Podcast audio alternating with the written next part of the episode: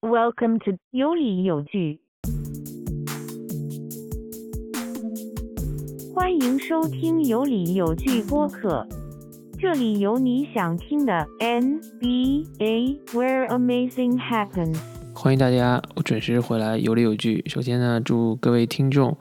啊，无论你在哪里，圣诞节快乐。Merry Christmas！嗯，今天呢，我们想聊聊这个圣诞大战。嗯，可能是有史以来最无聊的一次圣诞大战吧。对，我不知道你看了几场，反正我是每一场都是到最后第四节的时候就几乎 zone out 了。嗯，因为每一场的分差都是在两位数嘛，在我的记忆中没有一次是这样子的，至少有一到两场能够打到最后几分钟比较焦灼嘛。但这次每一场都是分差比较悬殊。比赛好像大家觉得能打出点东西吧，很有噱头，但是看了之后就觉得，嗯，好像其实其实差不多能反映球队的实力。我们就每一场大概的简单聊一下吧。对，虽然比赛本身没什么可聊，但是我觉得有些观察还是可以跟大家分享一下的。对，OK，那么我们就按时间顺序来聊这五场比赛。第一场是热火对鹈鹕，我看的时候正好吉米巴勒已经受伤下去了，结果我没想到热火还赢的还是挺轻松的。对，这场比赛应该是我昨天五场相对来说比较接近的一场比赛吧。热火对鹈鹕，我开始看的时候已经在下半场了。这场球对你来说总体感觉是怎么样？我觉得总体的感觉，或者说我最多的感想是，这个 Zion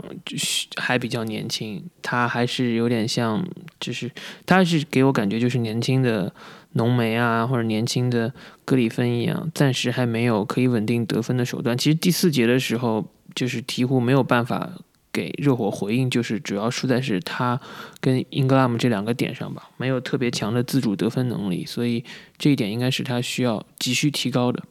Zion 我觉得总体看下来感觉还可以，他是比上赛季好像看上去就身体状况好一点，尤其是上赛季在 bubble 的情况下，他表现比较糟糕嘛。呃，他是上场了三十八分钟，得到三十二分、十四个篮板。虽然很多分数是在这个垃圾时间刷的嘛，但是最后是爆刷了好几分。是鹈鹕，我觉得他的首发还可以。他们主要是输就输在板凳上，尤其是在第一节后半段的时候，呃，以德拉季奇为首的这个呃热火板凳上场之后，就一下子把这个比赛掌控过来了。我觉得鹈鹕的话，他的替补，尤其是内线的替补，没有什么特别的人选嘛。呃，亚当斯下场之后，他们的内线就变得比较糟糕。他们内线是谁啊？一个是 Melly，一个是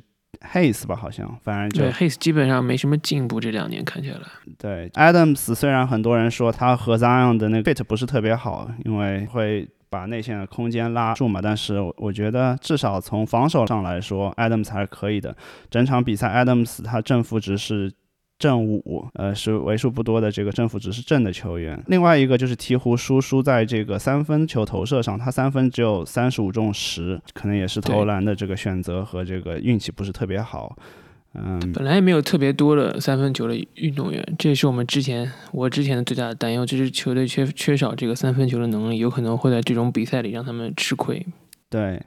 嗯，然后刚才说到鹈鹕的替补嘛，他另外几个替补也表现的一般吧。布雷索就是他只有二中十五次失误，只得到了五分。布雷索是首发，不好意思。那个雷迪克是替补，然后雷迪克上一场是表现比较抢眼嘛，是十一中六的三分球投射，但是。今天的话，他投篮只有七中一，是全场最低的正负值，负二十七。热火的话，全场最高的三个正负值都是他来自他们替补嘛。德拉季奇是正的二十一，布拉德利是第一次出场，在新的球队是正的二十三，然后伊戈达拉也打了二十六分钟，竟然正的十七。在替补的上场上，他们对于整个球队的呃磨合感觉还是很好，他们有很多这种挡拆和配合，然后很多这种 cut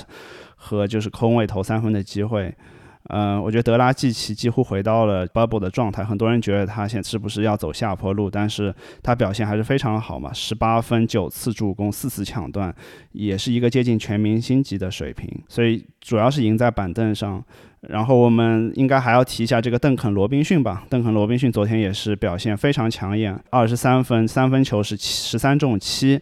他几乎就是要破了这个圣诞大战的三分球记录。那个三分球记录好像是七中吧，好像是在去年英格拉姆创造的七个三分球，然后他是上半场就进了七个三分，可惜下半场没有投中。就差点就破了这个记录。前面想到，首先是呃雷迪克发挥不好嘛，因为我觉得布拉德利上场之后，这个对位让雷迪克很痛苦。看了比赛，可能就感觉他的防守真的是太好了。我觉得今年其实热火总体而言，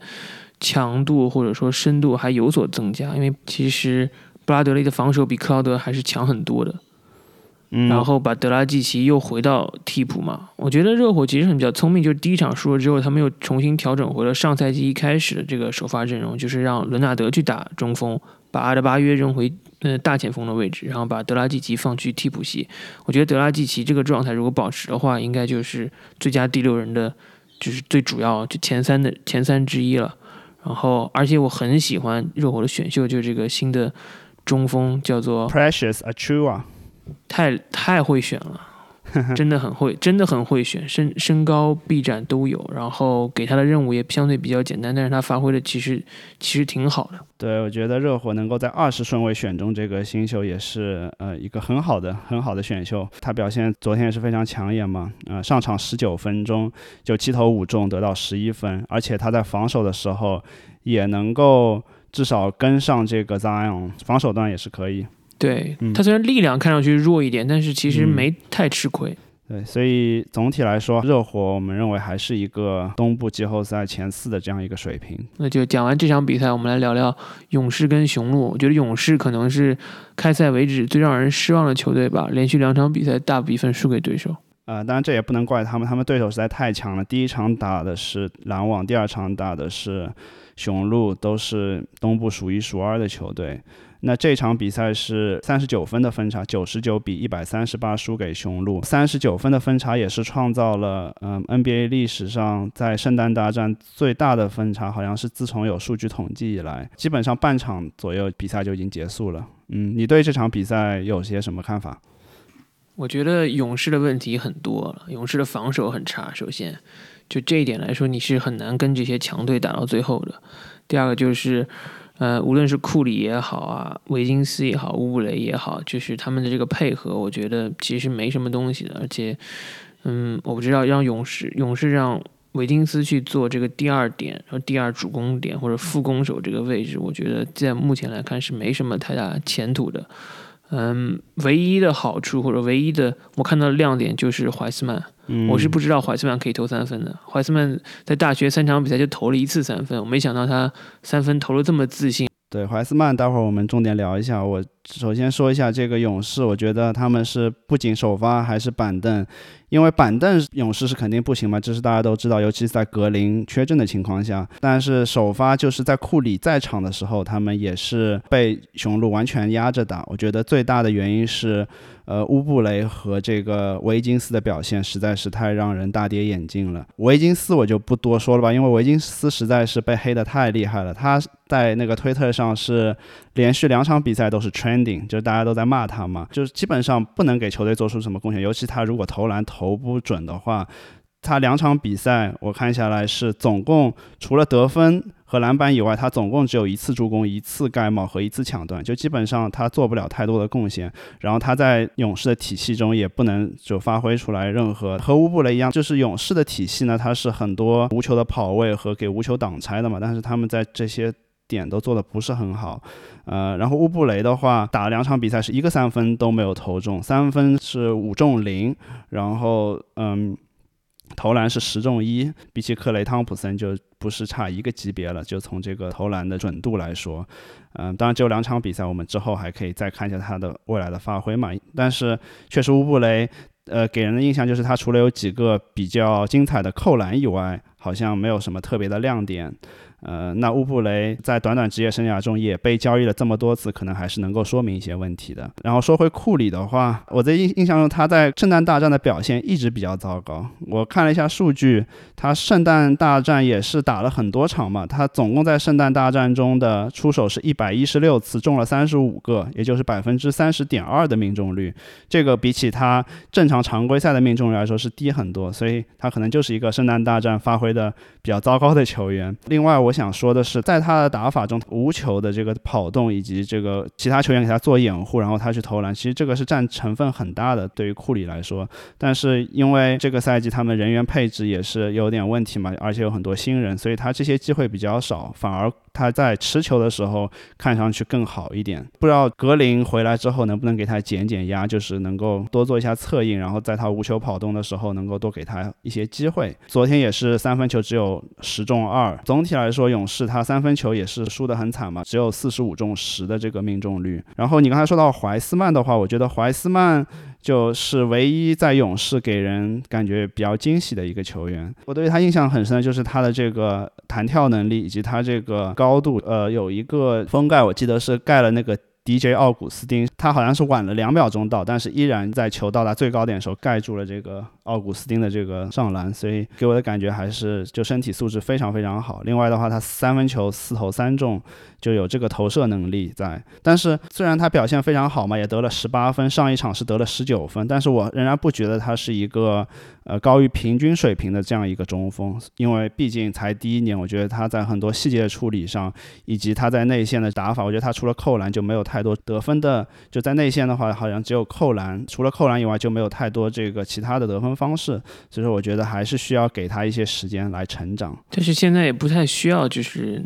太多被打这种这种东西。就是对于怀斯曼来说，我觉得他的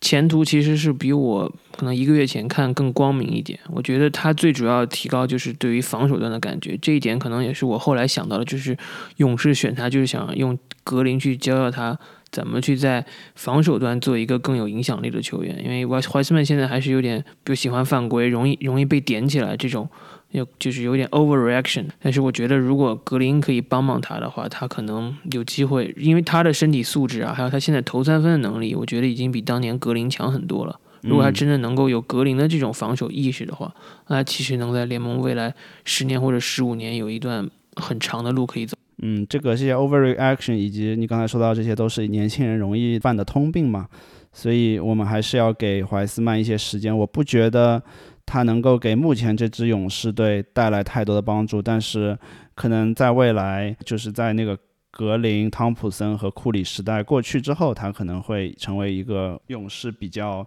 核心的一个点。我认为未来还是可惜的。我其实比较期待就是，嗯。怀斯曼和库里打一些挡拆的配合，我觉得科尔好像有一点还是停留在以前那个时代，通过想要通过无球啊，嗯，这种东西给库里创造条件。但是昨天的比赛也看到，就是霍勒迪防守是非常的好，基本上紧贴着库里，库里根本就很多回合就是绕了一圈。找不到空位，然后勇士其他球员也不知道该怎么办，所以他们的进攻效率其实很低的。我觉得可能勇士应该想着打的稍微简单一点，就是让怀斯曼跟库里的打打挡拆，因为库里的投篮能力肯定会吸引一些包夹也好，或者说针对性的防守。而怀斯曼至少现在我们看三分线内一步到两步，他就可以直接跳起来扣篮，或者他可以去做一个 roll man 去来投三分。所以我觉得勇士应该想的稍微简单一点，他们已经不是以前那支勇士了。嗯，没错。那说了勇士，我们这边说一下雄鹿吧。雄鹿的话，表现最抢眼的是米德尔顿，他给人的感觉就是真的很快，啊感觉就是就从突破也好，或者说他的无球的跑动也是得分非常效率，十五中十，三分球八中六，得到三十一分，这个是雄鹿给我的最大亮点。另外，雄鹿的。板凳他也表现的比上一场输给那个凯尔特人那场好。Bobby Porters 是得了十分嘛，奥古斯丁得了十三分。但我觉得整体来说，我不知道你怎么想，我觉得整体来说，雄鹿其实并没有太用力打，因为打勇士的话，就他们上半场就已经领先了很多分数，所以我并没有觉得他们使出了全力。嗯，所以其实不能从这场比赛看出太多雄鹿方面的呃内容。我觉得雄鹿其实讲这场比赛没什么可讲，但是联想到上一场比赛，我觉得雄鹿还是提高了。上一场比赛第一场揭幕战虽然输给了凯尔特人，但是雄鹿其实第四节的时候那个反击是很厉害的，而且他们调整了一些防守上的那个。策略，所以我觉得这一点东西是可能对雄鹿来说更重要的。就是雄鹿过去我们知道常规赛打得很好，但是季后赛的时候容易被针对。那我觉得我现在看的感觉好像是米德尔顿越来越成为这个球队的第一主攻点，然后字母哥去做他最擅长的事情，比如说防守啊、保护篮板啊，然后以及组，而且。字母哥的组织进攻，我觉得是有有所提高的，或者是他有意在加强这方面的东西。当然，他现在罚球还是有一些问题了，但是这个赛季刚开始没有特别大的特别大的这个担忧。我觉得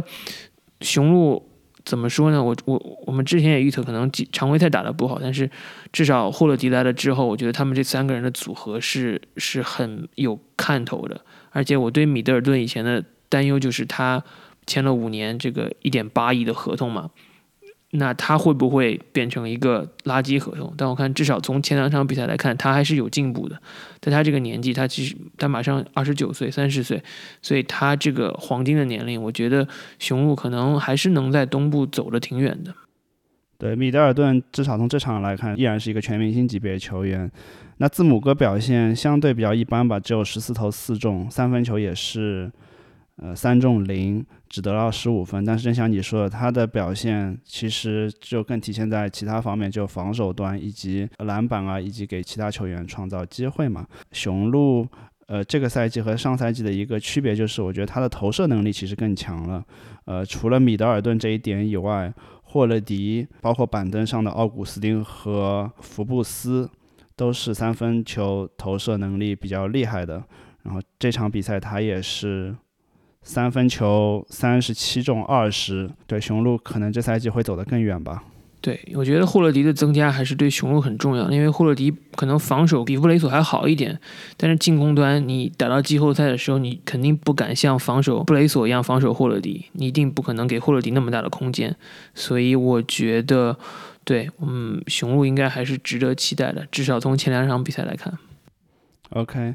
那下面一场比赛也是一个相对比较分差悬殊的比赛，是凯尔特人对篮网，然后篮网是以一百二十三比九十五战胜了凯尔特人。这场比赛其实，在开赛前我是非常期待，我觉得这个是东部最顶尖球队的较量。当然，从整个上半场来看也是这样子，比分非常焦灼，直到第三节，这个杜兰特一个人把比赛给带走。对。觉得我赛前的预测欧文是 MVP，现在看来还是有机会的。对，欧文确实也是。这这这场比赛基本上欧文和杜兰特两个人就是呃神挡杀神，佛挡杀佛嘛。欧文是得了三十七分，杜兰特是二十九分。其实除去这些得分以外，我最大的给我的一个呃感受就是，我觉得呃篮网的防守比我想象的好。我觉得篮网他在防守端的交流沟通以及他在防守端的这个执行力。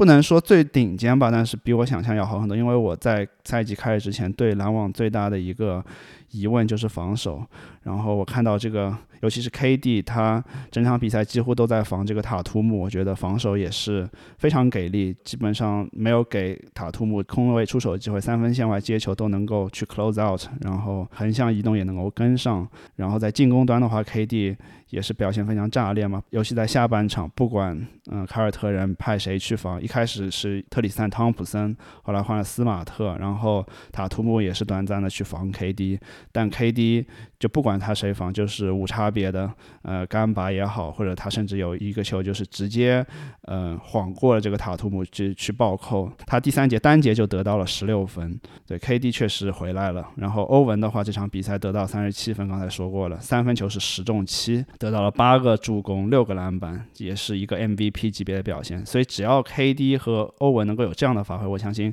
呃，联盟中是很少有球队能够战胜他们。对啊，而且就觉得这个球队阵容深度真的是太可怕了。对，就是我发现纳什他是这场比赛，不知道你有没有发现，他是全场比赛都是把 KD 和欧文捆绑在一起打的，所以其他球员就尤其是像那个。勒维尔就有了很多机会，就自己发起进攻嘛。在 KD 和欧文在场的时候，他们当然是几乎无人能挡。然后他们的其他几个角色球员，哈里斯、小乔丹、丁威迪都有不少的机会。我觉得 KD 和欧文基本上是全联盟，呃，单打能力最强的五个球员之二吧。那。在他们下场的时候，就是刚才说到勒呃勒维尔，他上半场发挥比较一般，有很多呃失误嘛，但是第二场就表现也还不错。就我觉得篮网打其他球队，只要保证就是 KD 和欧文在场的时候能够。把对面打爆，然后剩下的替补上场的时候，只要能够和对面持平，基本上就是没有人能够赢下他们。但我觉得丁威迪可能他的使用率有点少嘛，因为他和首发一起打，嗯，不像上赛季，上赛季他其实他是利用率蛮高的，但是这赛季我觉得他就是没有能够完全发挥自己的组织和策应能力。对，我觉得纳什的这个安排还是挺高级的。我觉得这也是他们保证，就是说主力阵容或者在第三节能够一波流的一个主要原因。凯尔特人因为沃克的受伤，他没有办法长时间的把他最好的两个球员同时放在场上，所以他的他的时间打得很细碎，一定要让杰伦带一段时间，然后让塔图姆去带一段时间。结果到第三节的时候，双方他们就撑不住了。我觉得纳什这个安排算是最大化了欧文。KD 的这两个组合的威力，并且给了勒维尔很多的发挥空间。如果勒维尔没有球打的话，其实我觉得他会打得很痛苦。他的无球方面其实是不是他的长项？所以这点上来说，丁威迪是牺牲的比较多的。丁威迪就是从一个有球的打法变成了一个变成了一个这个叫做就是无球啊，但是也是安排了很多，那谁是安排了很多丁威迪持球，然后让 KD 和欧文两个人做侧翼啊，做这种就是空位投手的角色。对你刚才说到一点也很好，是那个 KD 和欧文，他们其实不仅仅在自己持球的时候单打能力很强，他们也可以做一个很强的无球的球员。这个和哈登有点不同。哈登的话，他是无球是几乎没有的，基本上都是要靠持球。这也是为什么促成了 KD 和欧文以及丁威迪以及那些其他球员同时在场的情况下，他们依然能够这么高效。关于纳什的话，我觉得他这两场的那个临场表现还是可以，尤其是在这场比赛打凯尔特人时候，第一节不到一分钟的时候。就马上请了一个暂停，就是只打了一个回合。为什么就马上就要暂停了？是因为第一次在凯尔特人进攻的时候，篮网去给了凯尔特人两个进攻篮板。虽然三次进攻机会凯尔特人都没有投进，但是纳什就马上发现这个问题，就马上喊了一个暂停。暂停回来之后，呃，篮网那些后卫，呃，包括丁威迪也好，以及哈里斯就会很主动的到内线去 box out，并且抢篮板。这个也是一个我觉得纳什在执教中给他加分的一个点。过去四个总冠军的主教练都是第一次带领球队。就拿到了总冠军，并且有其中三个人是新手教练，所以不知道纳什能不能延续这个光环。嗯，那说完篮网的话，我们说一下凯尔特人这边。凯尔特人呢，沃克的缺阵和这个海沃德的离队，我觉得其实对凯尔特人影响蛮大的，因为在我看来，就塔图姆和布朗他们要承担更多的呃发起进攻的责任。但我觉得他们在发起进攻的能力上面，其实不如沃克和海沃德的。我觉得他们有点被强推上去这种感觉，不知道你是不是有这种感觉？我觉得塔图姆通过这场跟 KD 的定呃对位，可以很明显的发现他的差距还是跟超距是有的，不光是自己得分能力，还有这个整合球队的能力。我觉得布朗其实没有准备好去做一个就是说 ball handler。你包括他提前续约的时候，凯尔特人给他的合同，你能看出来，可能更多的是一个一个极品三 D，一个一个这样的角色。所以，嗯，没办法赶鸭子上架。但是我们之前也聊过嘛，就是凯尔特人的上限是这两个年轻人能决定的。如果他们两个能够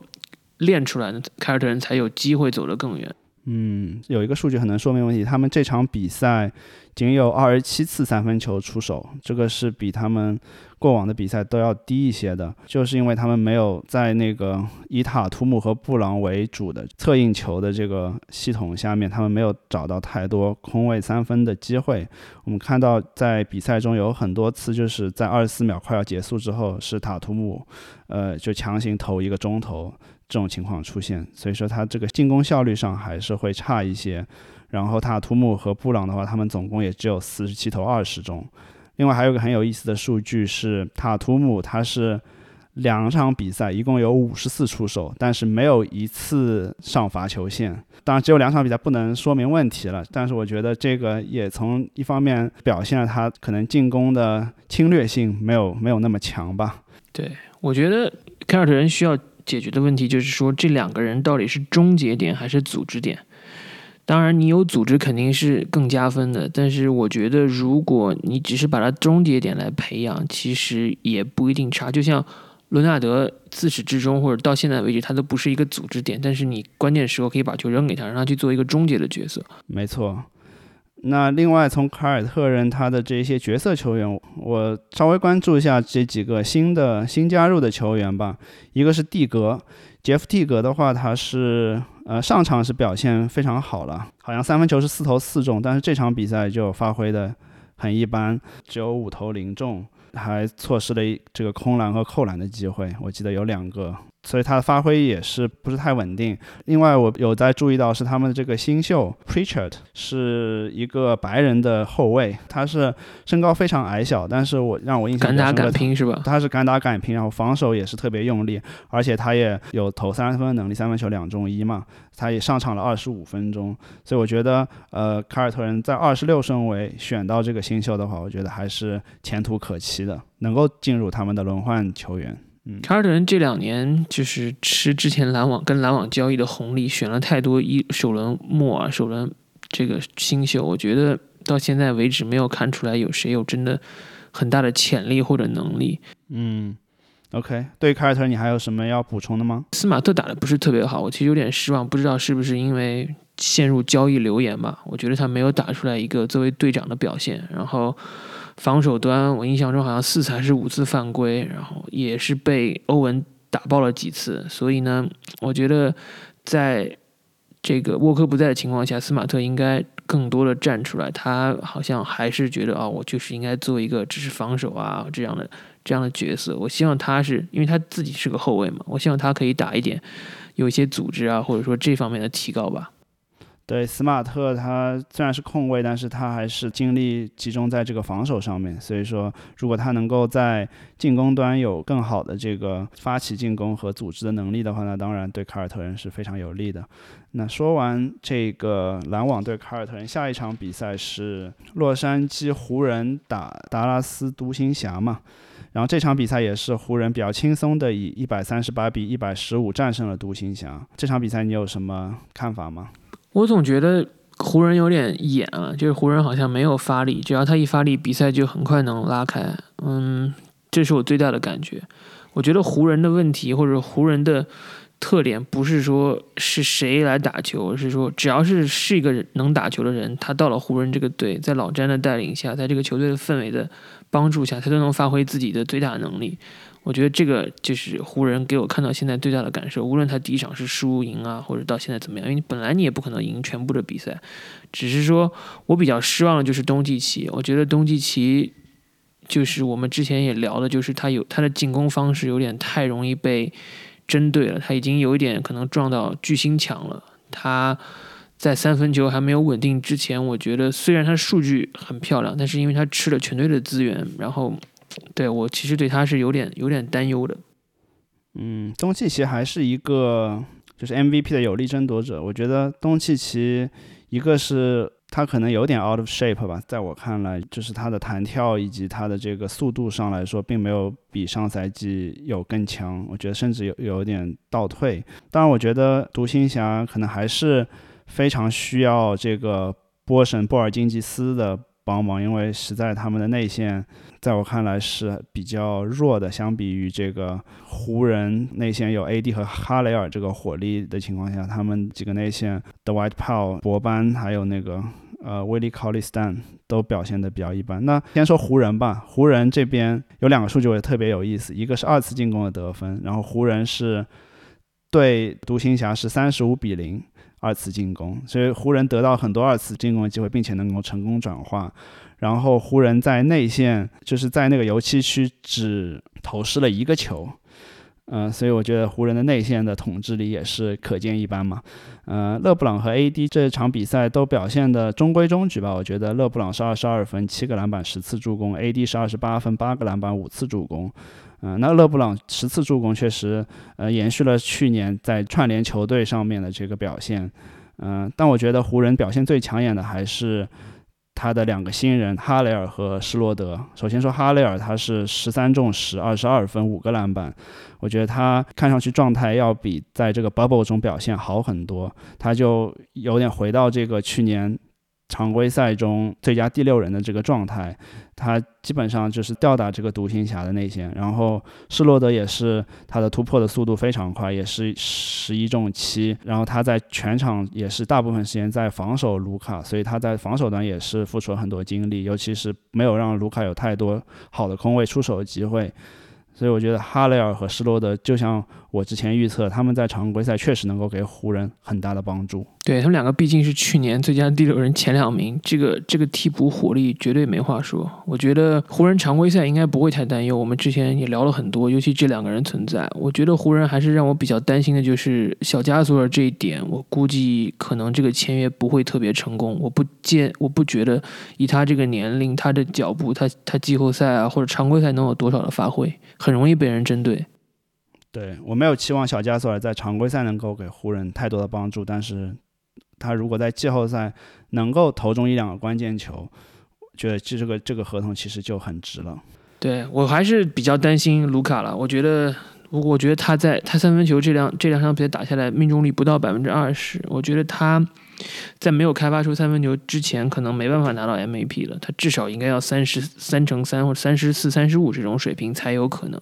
而且我们一开始看他的比赛，就是我印象很深，就是他比如说以前挡拆之后，或第一个赛季挡拆之后，很喜欢就是一个往大底角往另外一侧转移球。我觉得现在他这个方法越被越来越多人、越来越多的球队针对了，所以他没有办法打出来，所以就更考验他挡完拆之后的小抛投啊，或者是这种水平。然后他中投其实也不是特别稳，他 out of shape 这件事情我还是挺失望的，因为我们知道他的前辈诺维茨基是一个。打了在联盟打了很久，而且是对自己要求很严格的球员。那卢卡有点放松了，我觉得他不应该觉得好像未来联盟就是他的，没有，就是在 NBA 想拿 MVP 或者想统治是没那么容易的事情。对，但卢卡毕竟还年轻嘛，我就希望至少他能够通过这个常规赛这么密集的赛程来逐渐把自己打回这个 shape。我相信。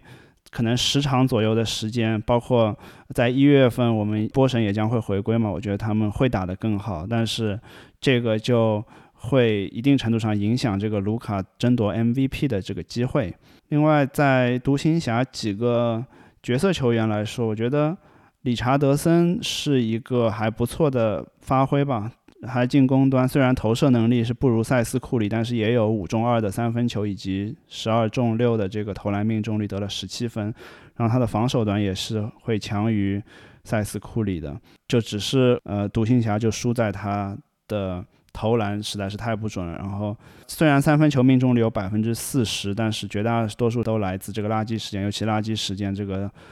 的 Trey Burke 是投进了很多三分嘛？另外，呃，独行侠输的一个点是他们的篮板球。刚才从这个二次进攻的这个数据中也体现出来，他们篮板球是二十七比五十三，几乎是一半的篮板球比起湖人，这也是体现了他们的内线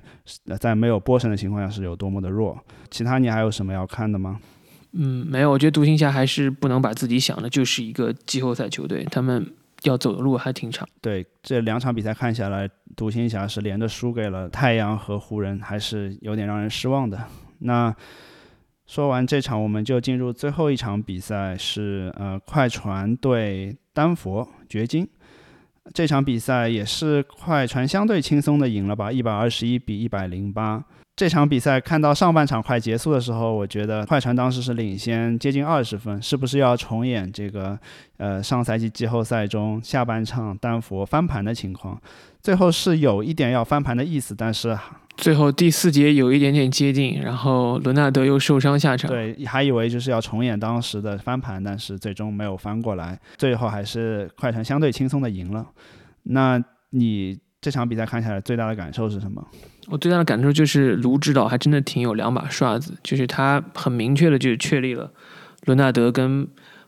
保罗·乔治的核心地位就是主要球都由他们俩来支配，不再像上赛季一样让卢威和哈雷尔去打很多莫名其妙的挡拆。不是说莫名其妙，只是说这个这个方法可能常规赛有用，但是到了季后赛真的真枪实弹的时候，你不能让自己两个明星球员作为一个看客。尤其这两个就是当联手的目的就是要拿总冠军，所以你一定要尽快的最大的可能发挥他们俩的优势。我觉得这一点上来说，他其实真的是解放了呃保罗·乔治。我觉得保罗·乔治打的是比上赛季舒服很多。保罗·乔治这两场确实发挥非常抢眼嘛。之前那场是拿了三十多分，然后这场又是三分球九中五，呃，得到二十三分、五个篮板、九次助攻。然后伦纳德表现就最后是受伤下场了，但是在下场之前也是得到二十一分、五个篮板、七次助攻，所以从这个球队整个体系和串联球队的情况来说，确实以他们两个明星为首的这个快船也是打得比较合理。他进攻端表现非常厉害，是三分球有百分之五十的命中率，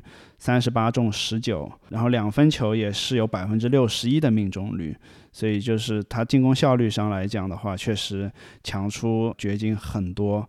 然后伊巴卡作为这个新人的话，虽然他一肘子把这个 自己人呃伦伦纳德给打下去，但是他的发挥也是挺好的。他是九中六得到了十五分，在只上场这个二十一分钟的情况下，呃，唯一快船有一个缺点是他们的失误有点高了，这也是为什么他们没有说赢。掘金这个二三十分的原因是他们失误有十八次，然后另外快船有一个亮点就是我觉得巴图姆这个新援，我一开始在赛季前我是觉得巴图姆不能给快船太多的帮助，因为从最近几年巴图姆在这个黄蜂的表现来看，但是巴图姆这场比赛竟然上场三十六分钟，是全队第二高，我觉得是一个非常惊讶，而且他确实能够。带来贡献，他的数据是十三分、十个篮板、四次助攻，有五中八的命中率。我觉得巴图姆的加盟给这个篮网的这个传接球的这个流畅度给了很大帮助。巴图姆让我想回想到了他当年在开拓者的岁月，就是作为一个球队第三点或者或者是球场上的第二持球点，他其实是分配球的能力这个是很强的。他你把他作为核心是完全没戏的。他不是一个核心球员有的能力，但是你把他作为一个，他就算是一个比较顶级的辅助球员嘛。他又有篮板，而且他作为他这个身高，他的助攻能力是很强的。他当年在开拓者时候印象就很深刻，有的时候球出不去了就会扔到他手里。我觉得对快船这个签约其实是赚到了。他他这几年因为在夏洛特的表现很糟糕，让联盟慢慢忘记他了。但其实他这个能力还是在的。对，毕竟也是签了这个，当时也是五年，我记得一点二亿以上的合同。巴图姆呢？我觉得他确实在黄蜂，一个是黄蜂他要培养年轻人，没有给巴图姆太多机会。另外，在这么一支烂队，巴图姆可能也没有说真的是用力在打。但是从这场比赛就体现出来，他确实给了，尤其是给快船的这个深度增加了不少。我之前在推特上看到有个很有意思的笑话，说，呃。只要是黄蜂这个 wave 掉的这个呃法国人，就就把他签了吧，因为之前那个鲍里斯迪奥嘛，也是被黄蜂给裁了，然后后来就就是那个马刺把他拿过来作为这个呃总冠军的成员之一，所以不知道巴图姆能不能延续当年鲍里斯迪奥这个神奇。我觉得巴图姆还有一点很好，就是他虽然防守不是特别好，但他的身高在那里，他作为一个一个。锋线球员他的这个换防的能力很强，所以我觉得我就一直在想，快船的季后赛如果让巴图姆、伦纳德、包括 Paul George 还有这个伊巴卡一起上场的时候，他其实是防守端是非常强的，他不怕任何球队跟你打挡拆也好啊，或者这种无球也好，他可以随时换防。我觉得这个上限其实是提高了。对，而且贝弗利的防守也是可以，而且他们这场那个小莫里斯也是连着两场都没上嘛，上了莫里斯之后还会再继续，就是更 switchable 一点。唯一从防守端来看，唯一就是他们的板凳可能相对会弱一点嘛，因为我看下来这个卢威廉姆斯就一直是防守不太行，然后 Canard 就从这场比赛来看也是一般，然后我觉得这场比赛有一段时间他甚至是快船同时上了这个卢威廉姆斯、肯纳德和那个。特伦斯曼这几个球员都是防守比较一般，那那我觉得真的在季后赛中他们应该不会同时出场。对，我觉得卢威的戏份确实是减少了很多。考虑他他马上的合同到期，我觉得他可能也不是在快船的长期计划之中了。他今年的单打就是减少了很多。对，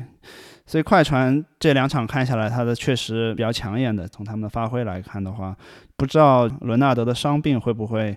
有影响，因为我就看那个回放，一走上去还是很疼很疼的，然后就在鲜血直流，鲜血直流。对，嗯，希望他能够没有大碍吧。嗯，我觉得虽然只是两场常规赛吧，但是这两场常规赛的对手其实很强，尤其对于快船这样一个去年期望很高，然后被大逆转的球队来说，这两场比赛对他们整个球队的精神面貌来说，其实是很急需的。我觉得卢指导还是在这方面可能真的是挺有挺有想法的。我觉得这样看下来，可能嗯，快船还是我西决的这个重要的选择吧。对，我在上一期是选了快船能够进入总决赛，现在看来也是有点机会啊。那掘金这边的话，我觉得最大的一个点就是穆雷的发挥，因为穆雷。直到第三节中段开始，才开始找回上赛季这个感觉。我看下来，第一场他发挥的很糟糕嘛，然后这一场球的话，他也是，就是我不知道为什么，就掘金就没有着重去打穆雷和约基奇他们两人的这个挡拆，就直到第三节后半段才开始慢慢。把这个战术给打出来，因为这个可是他们去年在季后赛能够进入西决的一个重大的一个打法嘛。那穆雷的话，这场是得了二十三分，二十中九，从这个数据上来说还过得去。当然，我觉得他没有回到这个去年季后赛好几场这个爆砍五十分那个状态。对，我觉得穆雷怎么说呢？他去年常规赛就是个十八分的水平嘛，但是进了季后赛突然变成二十六分、二十七分，我觉得他就是发挥还不是很稳定。然后他如果能在两个，他你不能指望他真的是二十七分常规赛，但是他应该是要提高到二十分以上这个水平的。不过对我来说，最大的感觉就是穆雷的防守实在是太差了。他进攻端打不出来的话，在场上就是一个副作用，因为看快船有很多球就是。直接 switch 之后单打穆雷，穆雷真的是基本上就是送的。我觉得这点上来说，掘金今年是会有麻烦。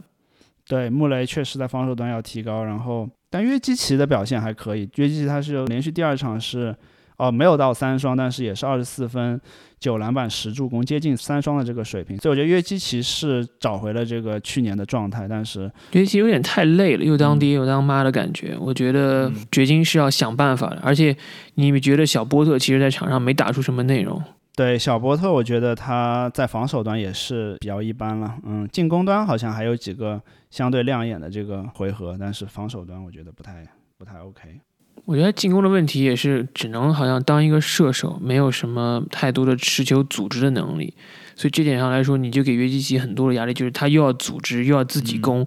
然后还要防守，因为约基奇的防守也是会被容易容易被针对的。那你现在这两个球员，穆雷跟波特，哪怕包括你巴顿，都不是说防守端能够提供帮助的球员。然后，对，所以我觉得掘金。还是好像有点有点危险，不是那么不是那么顺理成章的。对防守端的话，哈里斯我觉得防守还可以，但是他进攻端的表现实在是比较糟糕了。这个呃两场比赛三分球是六中零，然后在防守端他们也是急需这个 Jamichael Green 的回归，因为我觉得 Jamichael Green 嗯能够在这个三到四号位给他们的一个防守一个比较大的帮助吧，嗯。对我其实希望小波特可以回去替补席吧，然后慢慢再打起来。然后现在这样看，这个防守的问题实在是太大了。这两个人在场场上的话，太送的太厉害了。对，然后我有我有稍微关注一下这个 Bobo，Bobo 上场五分钟，我觉得有点让人失望，就是啊，好像 他在。你觉得他多上场是吗？不是不是 不是，我觉得他上场完全迷失了自我，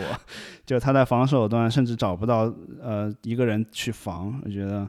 就他速度感觉还可以嘛，但是有点在就是还是没有适应这个 NBA 这么高水平的一个节奏。嗯，对，稍微有点失望吧，对于他来说。他有点像博班一样，偶尔就是打一个出其不意可以，但是成为一个稳定的轮换球员，我觉得还是有点难对他来说。对。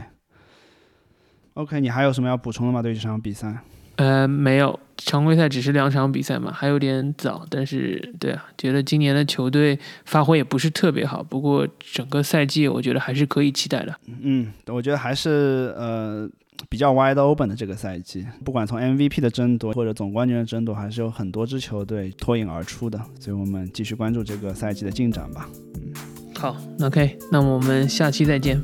好，下期再见，拜拜。拜。